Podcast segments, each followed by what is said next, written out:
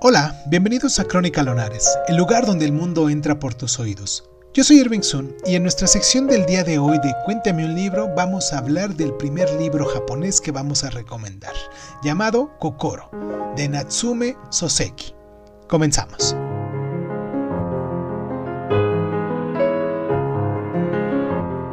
Kokoro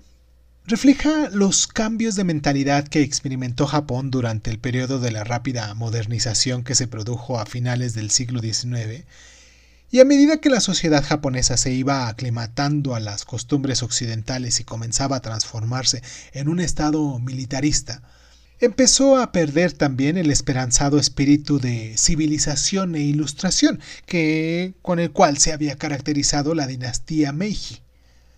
La muerte del emperador Meiji en el año de 1913 y el suicidio ritual del general Nogi, en reivindicación de los valores tradicionales, ocurrido en este mismo año, conmocionó a lo que fueron sus contemporáneos, que consideraron ambas muertes como un símbolo de la extinción del espíritu Meiji.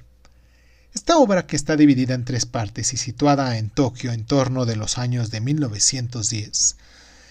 Kokoro nos describe la relación entre un joven narrador y un anciano que se llama sensei, que significa profesor, pero sugiere la relación entre discípulo y maestro. Y pues, mediante su delicada descripción, esta novela nos ofrece no solo un testimonio de la rápida modernización de Japón, sino también un análisis del torturado sentido del fracaso y de la responsabilidad que puede experimentar un individuo. Natsume